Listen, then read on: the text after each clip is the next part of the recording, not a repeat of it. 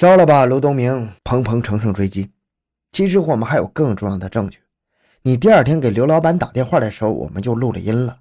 下午之所以没放给你听，是觉得铁板钉钉的事儿，你应该不会否认。可谁想到你一再撒谎，一再抵赖，敢做不敢当，真不像个汉子。说到这儿，鹏鹏不由得露出了一丝鄙夷的面笑。哼哼，怎么样？要不要把录音拿过来放给你听听啊？这是一步险棋呀。其实哪有什么录音呢？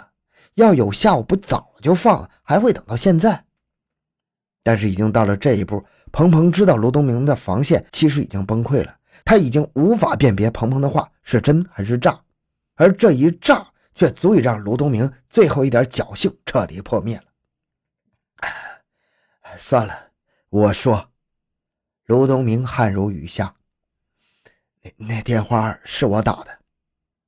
此时是八日上午十点，然而接下来的讯问却更加艰难了。卢东明并未出现刑警们想象的那种一溃千里的情况。他虽然交代了打敲诈电话的事情，但是对炸网吧的事情却坚决不认。卢款、卢红也依然如故。刑警们用尽了种种办法，使尽了浑身解数，用政策来教育，用法律来威慑，用亲情来感化，软的、硬的，红脸、白脸，两个人仍然是死不开口。而郑乐婉仍然是一问三不知，石小琴依然只是一个劲儿的哭。这种状况一直持续到九日下午，或者说直到九日下午，才终于出现了转机。而这个转机的出现，得益于几名讯问高手对几个细节的准确判断与把握。卢东明的儿子卢红由关福贵负责进行讯问。九日下午三点，关福贵想，是该把他逼上绝境的时候了，要让他感觉他们已经是全军覆没了，一个人坚守阵地已经毫无意义，这样他才能崩溃。于是关贵福说：“卢红，你说你不知道你父亲做了什么，没关系。”你父亲所做的事情，他会讲清楚，包括你堂哥做了什么，他自己也会说清楚。你们都在里面，一个都跑不掉。你现在只要把你自己所做的先说清楚，如果等到别人来替你说，那后果，我想我不说你也知道。听到这儿，卢红抬起了头，眼睛一跳，嗖的闪了一下。这个小小的细节被关贵福看在眼里，他明白有门了。此刻，在卢东明的身上也出现了一个异常情况。彭鹏与尹纯建正在边讯问与卢东明闲聊，想从中找到什么破绽。忽然听到隔壁传来一个民警的严厉训斥声：“你怎么老不讲真话？你不要再说假话了！你以为你做的天衣无缝是吧？若要人不知，除非己莫为。事实上，有多少双眼睛在盯着你，盯着你们了？你不说，自然会有人说的。”声音从楼道传来，传到卢东明的耳朵里。卢东明突然不作声了，紧张地竖起耳朵仔细听。实际上，这是蜀山分局民警在对刚刚抓到的一个命案逃犯进行讯问。但卢东明的这个反应却引起了鹏鹏和尹纯建的注意，心里有鬼，伪装快要显形了。鹏鹏、关贵福、王锡全、郑田等人在讯问间隙，不断的交流彼此的进展与发现。几个人一碰头，信息一碰撞，信心大增，各自回去加大讯问力度，一阵猛烈进攻，终于率先将卢红突破了。卢红交代，爆炸案主要是他父亲卢东明和堂哥卢款所为，他自己也曾参与过一次。紧接着，卢款交代了具体的犯罪事实。再之后，卢东明终于坚持不住了。但直到此刻，他还在打着自己的小九九。他把所有的罪责全揽到自己身上，想要保住自己的儿子和侄子，那自然是枉费心机的。经审查，卢东明的外甥郑乐婉确实未参与作案，石小琴也是毫不知情的。但是这个小女子在六月一日偶尔碰到了正在家看黄碟的卢东明的供述，却成了突破敲诈案的关键武器。这个捎带来的兔子。客观上也成了攻破全案第一道关口的一个骑兵。根据卢东明的交代，刑警们在他住处附近的一个小河沟里，将他丢弃的手机和三张卡捞出了。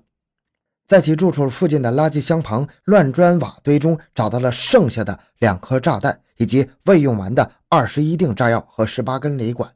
而那一带是那里的孩子们经常去玩的地方，是拾荒者们经常光顾的地方。倘若谁不小心将炸弹的两个线头一碰，那就将会再制造一起骇人听闻的惊天血案，非常的险。两千零六年六月十九日，看守所透过铁栏，记者和卢东明在自由与非自由的两个世界相对而坐。当然，还有鹏鹏。或许卢东明还抱着某种幻想与侥幸。还想要尽力的为自己的儿子侄子开脱，进一步的挖掘与讯问还远远没有结束。卢款曾有所流露，鹏鹏说：“你对他和对你儿子还是不一样的，还是有所区别的。”卢东明说：“我明白他的意思，他是说我有意把他带上这条道，而尽量让我的儿子少掺和。其实也不是故意，我儿子一般根本见不到，一下班他就去上网。第一次作案。”卢东明选择了望江路与美陵大道交界处的全真网吧，他让侄子卢款将炸药用胶布粘着放到电脑桌下面。卢款去后，感觉这样放，人家腿朝底下一伸就能碰到，很容易发现。再加上第一次作案胆子也小点，所以装好后又拆掉，扔到了附近的垃圾堆里。回来告诉卢东明说安好了。卢东明跑到网吧附近听了两个小时，没听到声音，就问卢款怎么没响，给取回来吧。卢款就到垃圾堆里，又将炸弹取了回来。这是两千零五年十月到十一月之间。转眼到了两千零六年二月、三月份，几人回家过年回来，卢东明又选定了位于前山路的新海浪网吧作为目标，但是因为同样的原因，仍然无法安放。又过了几天，当卢东明再次提出要作案时，仍然是针对新海浪网吧。卢款说：“没人掩护，这么多人太冒险。”同时心里想。你光让我去，怎么不让你儿子去呢？于是提出让卢红去做掩护。于是这次三个人一块去，让卢红在外面望风。但是卢款转来转去，还是感到无法安放，就又作罢了。此后，卢东明又让卢款到另外几家网吧去踩点。卢款看到这几家网吧都有摄像头，那更不行了。然后一直蛰伏，不断的踩点，寻找机会与目标。当时他们住在民航小区。进出都要经过一个院子，这里正好有几家网吧。卢东明感到那个地方比较安全，因为可以将炸药放在窗户上，从外往里炸，这样威力肯定要比放到屋里面小，不会炸死人。但他同时又想，虽然不要炸死人，但是一定要把人炸伤啊，否则没有威慑力啊，别的网吧也就不会怕了。所以他又将炸药加量，比原先增加了一到两倍。但他不知道的是。他原先做实验时，炸药因为长时间的裸化发生了化学反应，威力减小。而这一次增加的炸药并不存在这个问题，因此炸弹的威力远比他预想的要大得多，并最终造成了出乎他意料的血腥惨案。为了确保安放成功且不被人发现，卢东明特地晚上到现场去看了一下。他发现网吧后面是个院子，有篮球场，很多人在那里锻炼，只有下雨才没有人。这样。到了五月五日那天，终于等来了机会。这一天从下午就开始下雨，一直下到晚上还没停。一直在现场转悠的卢东明立刻打开手机：“卢款呢？下雨了。”卢款心领神会：“哦哦，我知道了，我知道了。”立刻带着两枚炸弹过来，先到浩宇网吧放了一颗，过了一会儿又到巨星网吧放另一颗，然后从院子里的一个招待所边门逃走。在一边望风的卢东明也迅速离开了。第二天早上看到报纸两死四伤，卢款感到害怕了，心想造成这么大后果，不搞了。卢东明也感到事情太严重，不能再搞了，逮到非死不可。但是一个月之后，觉得公安机关没来找他，觉得也没什么，而自己费了这么大的劲，目的还没达到，绝不能这样就罢手。于是。潜藏在心底的那种强烈的欲望再次占了上风，不由自主的又打开手机，拨响了嘟嘟网吧刘老板的电话。